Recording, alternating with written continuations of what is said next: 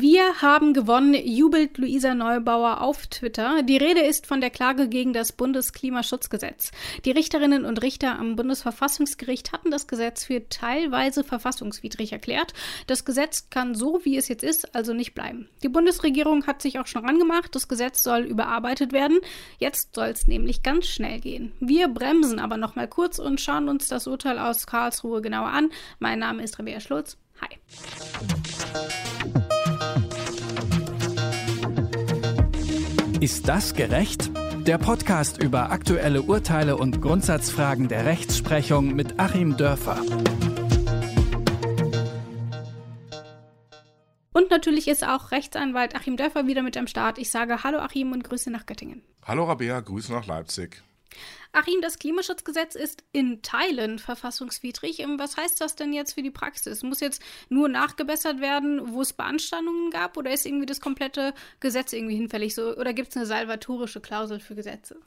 Oh, das wäre schön, wenn es eine salvatorische Klausel für Gesetze gäbe. Jetzt erklären wir noch mal kurz, was eine salvatorische Klausel ist. Das ist eine Klausel, die dann sagt, äh, wenn eine äh, Bestimmung in einem Vertrag nicht wirksam ist, dann soll der Rest automatisch weiter gelten. Mhm. Bei Gesetzen kommt es immer so ein bisschen drauf an, wie wir Juristen sagen, und deswegen gibt es auch immer unterschiedliche äh, Entscheidungen. Also, wenn jetzt eine Bestimmung in einem Gesetz verfassungswidrig ist, dann muss natürlich nur die geändert werden. Mhm. Wenn das jetzt eine Kerngeschichte ist, äh, mit der das Ganze steht und fällt, oder wenn, wie wir es jetzt ja zum Beispiel beim Mietendeckelgesetz hatten in Berlin, der formale Fehler des Gesetzes, dass es nämlich die unzuständige Gebietskörperschaft war, die das erlassen hat, das erfasst natürlich dann alles.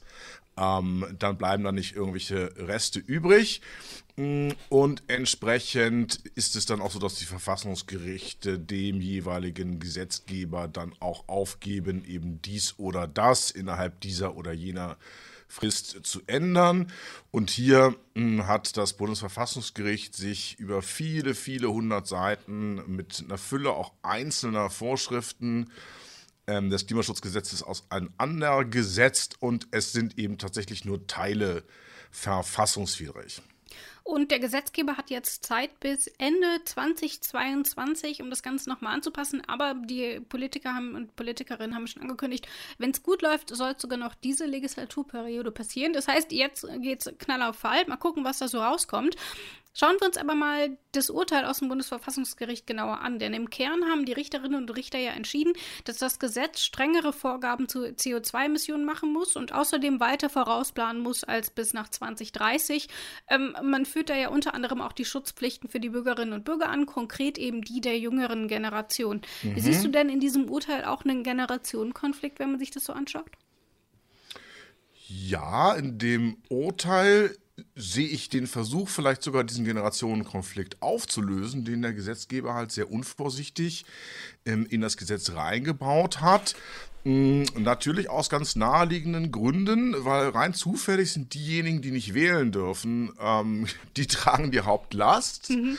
Äh, und diejenigen, die die Hauptlast tragen äh, müssten und vielleicht ähm, am Wochenende mit einem etwas sparsameren Auto in den äh, Ausflug starten zum Kaffeekränzchen, äh, die tragen dann nicht so eine große Last. Das ist also so dieser Opportunismus, ja äh, auch der durchaus gewollte Opportunismus in der Demokratie, der hier ganz klassisch dann durch äh, seinen Kontrolleur, nämlich den Rechtsstaat, eingefangen wird, hm, indem das Bundesverfassungsgericht sagt, jawohl, ähm, und, und das wird jetzt auch nochmal wichtig, auch nochmal das zu sehen. Das Bundesverfassungsgericht sagt, jawohl, hm, der Gesetzgeber hat hier einen politischen Entscheidungsspielraum, nicht nur das. Das sind Themen, die sind so wichtig, dass sie im öffentlichen Diskurs erstmal behandelt werden müssen. Und wir müssen diesen öffentlichen Diskurs auch zulassen. Wir wollen den auch. Und dann kann der demokratische Gesetzgeber auch im Rahmen eines Entscheidungsspielraums auch entscheiden. Aber dann gibt es wiederum die Leitplanken, äh, die da außen entlang laufen. Mm, und das ist dann das Verfassungsrecht, im speziellen Fall hier die Generationengerechtigkeit, die man dann ähm, insbesondere Artikel 2, Schutz des Lebens und der Gesundheit, festmacht. Also das sind dann die Leitplanken für diesen ja, Überlegungs- und Entscheidungsprozess des Gesetzgebers. Mm, und diese Leitplanken haben hier an einigen Stellen gegriffen, an anderen nicht. Genau, vielleicht da nochmal zur Erklärung. Also dieses, ähm, die Klagen gegen dieses Bundesklimaschutzgesetz, die ähm, richten sich ja nach äh, zum einen das Recht auf Leben, Artikel 2, Absatz 2, Satz 1, ähm, und dann auch noch auf ähm, Artikel 14, ähm, Absatz 1, Satz 1, also Recht auf Eigentum wird gewährleistet. Ähm, und dann mhm. haben wir natürlich dann quasi noch die Verbindung zu Artikel 20a, wo eben der äh, Natur- und Tierschutz festgeschrieben ist. Also darauf stützt sich das ganze Jahr. Und das Gesetz muss jetzt eben nachgebessert werden, aber grobe Verletzungen der Grundrechte und auch eben in Verbindung mit 20a, was technisch gesehen kein Grundrecht ist, sieht Karlsruhe aber eben nicht. Ähm, lass genau. uns deswegen nochmal in das Urteil reinhören. Zwar kann nicht festgestellt werden, dass der Gesetzgeber seine aus den Grundrechten folgenden Schutzpflichten verletzt hat, die Beschwerdeführenden vor den Gefahren des Klimawandels zu schützen, ein Verstoß gegen Grundrechte liegt jedoch vor, weil es infolge der Emissionsmengen, die das Klimaschutzgesetz für den aktuellen Zeitraum zulässt, in späteren Zeiträumen zu hohen Emissionsminderungslasten kommen kann. Allerdings ist diese Gefährdung der Freiheitsrechte nicht bereits wegen einer Verletzung objektiven Verfassungsrechts verfassungswidrig. Ein Verstoß gegen Artikel 20a Grundgesetz kann im Ergebnis nicht festgestellt werden. Jedoch fehlt es an den hier grundrechtlich zur Freiheitssicherung über Zeit und Generationen hinweg gebotenen Vorkehrungen zur Abmilderung der hohen Emissionsminderungslasten, die der Gesetzgeber mit den angegriffenen Vorschriften auf Zeiträume nach 2030 verschoben hat und die er dann wegen Artikel 20a Grundgesetz und wegen des grundrechtlich gebotenen Schutzes vor klimawandelbedingten Schädigungen auch den Beschwerdeführenden wird auferlegen müssen. Und ich muss sagen, solche Texte, die sind wirklich halt nicht für Laien geschrieben. Ähm, man muss da schon ein paar Mal lesen, um überhaupt irgendwie diese langen Sätze ähm, verstehen zu können. Und an dieser Stelle auch Danke an meinen Kollegen Christian Bollert. Ähm, sonderlich leicht zum Einsprechen war es nämlich sicherlich auch nicht. Kannst du vielleicht kurz erklären, was denn genau damit gemeint ist? Also wie kann man das denn für Laien übersetzen? Ja, jetzt knast mir so ein Ding hin und ich soll es kurz erklären. Aber genau. ähm, ja, da weiß ich doch wieder, warum ich diese lange Ausbildung hinter mir habe, weil ich das nämlich tatsächlich verstehe, was sie uns sagen wollen. Yes, Hoffe ich Glück zumindest. Hoffe ich, vielleicht kriegen wir noch eine Leserzuschrift oder Hörerzuschrift dann von dem Bundesverfassungsrichter, dass wir uns hier völlig vergaloppiert haben. Aber so, Schritt 1. Die gucken, ist das Gesetz völlig misslungen. Verfehlt es also die Pflicht des Gesetzgebers, hier für den Klimaschutz zu sorgen der den Grundrechten der Bürger nach Artikel 2 und Artikel 14 und dann eben auch Artikel 20a genügt. Also ist das Ding insgesamt geeignet oder ist das eine völlige Fehlkonstruktion? Vielleicht Frage darf ich doch noch mal ganz kurz mhm. reingrätschen. Ähm, warum? Ich habe mich nämlich, als ich mich das erste Mal eingelesen habe, kurz gefragt, warum Artikel 14 dort überhaupt mit drin ist. Aber es geht natürlich darum, dass dadurch ähm, Bodenfläche zerstört wird, dass eventuell Häuser überflutet werden oder irgendwie sowas. Also dass da eben das Eigentum dann auch eben in Mitleidenschaft gerät. Deswegen Deswegen auch Artikel 14 für alle, die sich das nämlich auch gefragt haben. Und jetzt äh, darfst du weitermachen. Ja, ich hätte vielleicht sogar noch Artikel 12 hinzugenommen. Was ist mit den Fischern? Was ist mit den Förstern? Mhm. Ähm, ja, was ist mit den Tierpflegern? Was ist mit den Ornithologen? Hm? Das, äh, was ist mit den Bauern? Also das hätte ich auch noch mit reingenommen. Da sieht man auch schon, es ist ein ganz schöner Rattenschwanz, der da so dranhängt, ne? Ja, da, da, hängt halt alles dran. Ne? Deswegen ist es ja auch ein existenzielles Problem mhm. für den ganzen Globus, um das mal so zu sagen. So, also man guckt, passt das denn insgesamt? Ist das denn insgesamt so angelegt, dieses Gesetz, dass das, was man damit erreichen will und auch verfassungsrechtlich legal erreichen will, äh, das Bundesverfassungsgericht sagt, äh, der Gesetzgeber hat schon mal die richtige Entscheidung getroffen von den Pariser Klimaschutzzielen, also mhm. minus 2 Grad, möglichst äh, nur minus 1,5 dass er sich die zu eigen gemacht hat. Das Bundesverfassungsgericht hätte ja auch sagen können, das ist zu schlapp und äh, wir wollen da mehr oder das geht zu weit und wir wollen da weniger. Nein, das war schon mal die richtige Entscheidung des Gesetzgebers. Dann hat der Gesetzgeber das auch insofern richtig gemacht, als dieses, dieses Gesetz auch erstmal technisch, handwerklich in der Lage ist, äh, diese Ziele auch zu erreichen, ohne gleichzeitig eben zu sehr in Grundrechte der Bürger einzugreifen. Da hat der Gesetzgeber auch einen Beurteilungsspielraum. Es ist also überhaupt nicht Aufgabe des Bundesverfassungsgerichts, da äh, klimapolitische äh, oder klimawissenschaftliche Expertise aufzufahren und Verbesserungsvorschläge zu machen, ne, sondern der Souverän, also das demokratisch wählende Volk, hm, hat eben diesen Gesetzgeber bestimmt, der hat das insoweit richtig gemacht. So, bis dahin alles Haken dran, Haken dran. Ähm, sicherlich hätten sich einige Klimaaktivisten schon an der Stelle äh, versprochen, dass äh, das Bundesverfassungsgericht das äh, kritischer gesehen hätte, aber ich finde es bis dahin auch gerecht. Hm, und jetzt kommt etwas, was ich auch noch gerecht finde, nämlich die dritte Überlegung. Ähm, das Bundesverfassungsgericht führt jetzt eine weitere Prüfung durch nämlich die nach der Generationengerechtigkeit. Äh, ich meine, das ist hier wirklich das wichtigste Urteil, was wir zu dem Thema bislang bekommen haben. Das ähm, wurde schon einige Zeit diskutiert. Wir hatten auch schon Entscheidungen, wo das angesprochen wurde, hm, zum Beispiel zum Rentensystem. Ne, wo man ja auch sagen kann, jetzt wird zu wenig zur Seite gelegt und später müssen dann die jetzt jungen Leute die Hälfte ihres Einkommens für Rentenversicherungsbeiträge aufwenden. Und genauso der Gedanke auch hier, wie ist es denn zwischen den jetzt lebenden Menschen und den künftig lebenden Menschen oder den künftig auch ihre Freiheitsrechte auf Eigentum und Beruf ausüben wollenden Menschen verteilt, das Ganze? Und da sagt das Bundesverfassungsgericht, das ist hier nicht ausreichend geregelt, weil ihr habt es nur bis 2030 geregelt und dann haben wir ja die Klimaschutzziele noch nicht erreicht. So, und was dann zu passieren hat, ich meine, es ist ja dann der Zeitraum bis 2055. Und wenn wir jetzt äh, sehen, dass die Vergleichsdaten sich, korrigiere mich, auf 1990 beziehen, dann haben wir diesen ersten ähm, Klops von 40 Jahren und den zweiten von 25 Jahren. So habe ich mir auch mal laienhaft das für mich nachgerechnet. Ich hoffe, dass ich da auch dann richtig gerechnet habe. Für alle unsere Hörerinnen und Hörer einmal Taschenrechner raus, bitte, zum Kontrollen. Einmal Taschenrechner raus. 55 Prozent Reduktion gegenüber 1990 wollen wir bis 2030 erreichen. So, also 55 geteilt durch 40. Was ist denn das so? 1,4. Und dann in den Jahren ab 2030 bis 2055, 25 Jahre, wollen wir aber 45 Prozent dann noch erreichen, wenn wir ja da auf Null kommen wollen. Also 45 geteilt durch 25 und das dann schon eher so 1,8. Also, jetzt nochmal von mir ganz kurz im Kopf zusammengebastelt, also sozusagen die Belastung äh, dann für die Menschen, deren Grundrechte ab 2030 im Kern betroffen sind, ist schon mal äh, arithmetisch anderthalb mal so hoch wie für die Leute vorher. Und jetzt kommt noch was Zweites hinzu, das hat das Bundesverfassungsgericht auch gesagt.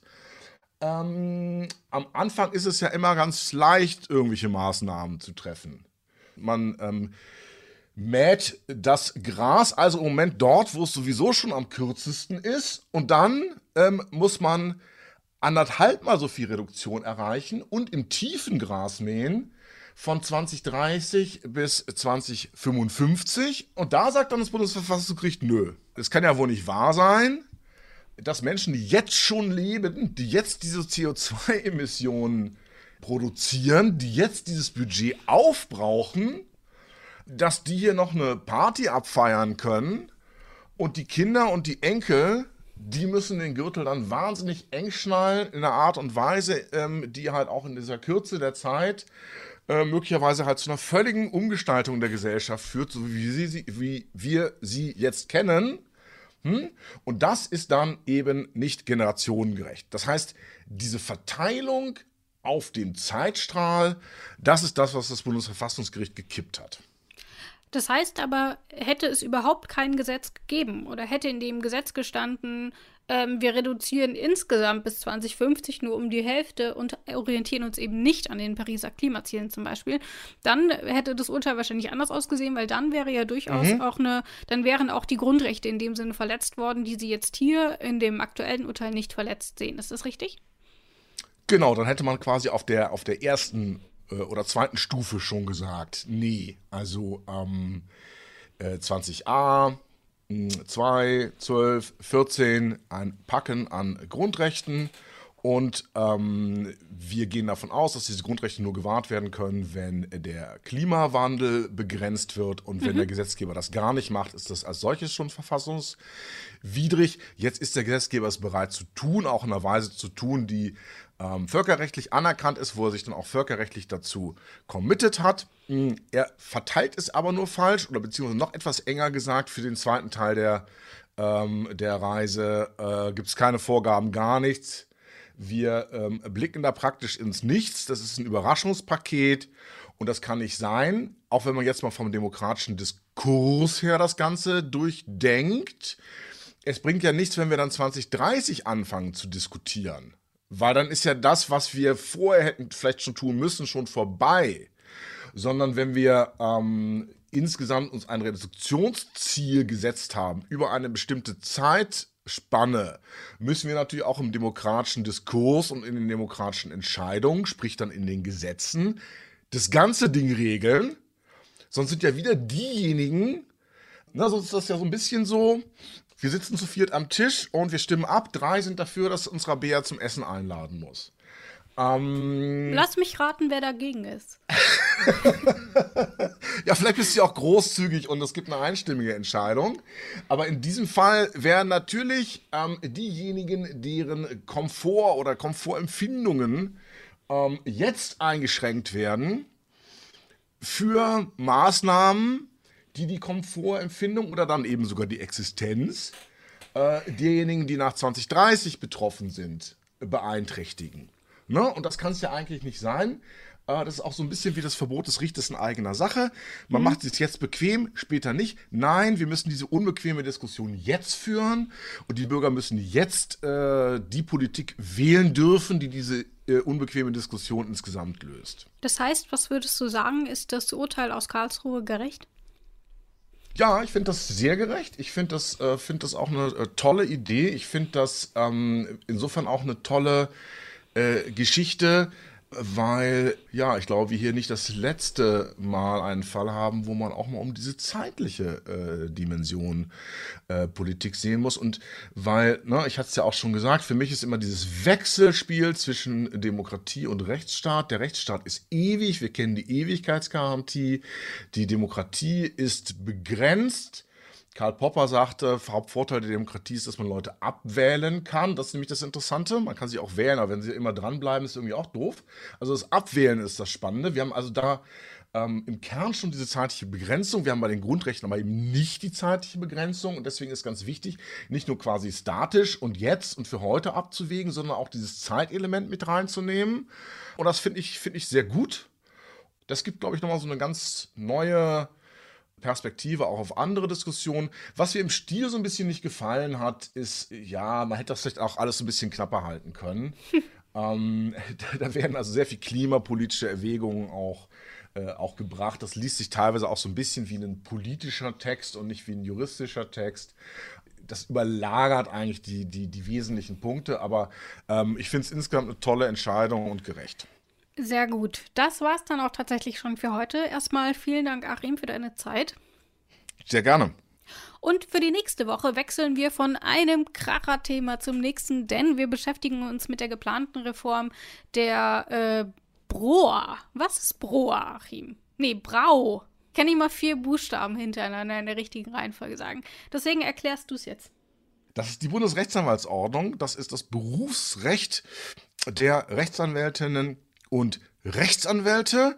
Ganz interessant, weil nämlich die Rechtsanwältinnen und Rechtsanwälte sind noch so verkammert, dass es dann noch so wie im Mittelalter mit den Zünften, die dann so verschiedenfarbige Pluderhosen hatten, so stelle ich mir das dann immer vor, und dann vor riesigen Bierkrügen saßen und ihre Angelegenheiten entschieden haben, ohne dass ihnen die Fürsten reinreden konnten. So, und die Rechtsanwälte geben sich dann eben auch eine eigene Berufsordnung, die jetzt so ein bisschen im Bundesrecht umgeformt wird, aber das ist der Gedanke dahinter, ein Beruf, der durch eigene Gesetze geregelt ist. Und das wird jetzt durchgreifend geändert. Ich bin gespannt. Das war es erstmal für heute und wir hören uns nächste Woche Dienstag wieder. Ciao. Tschüss auch von mir.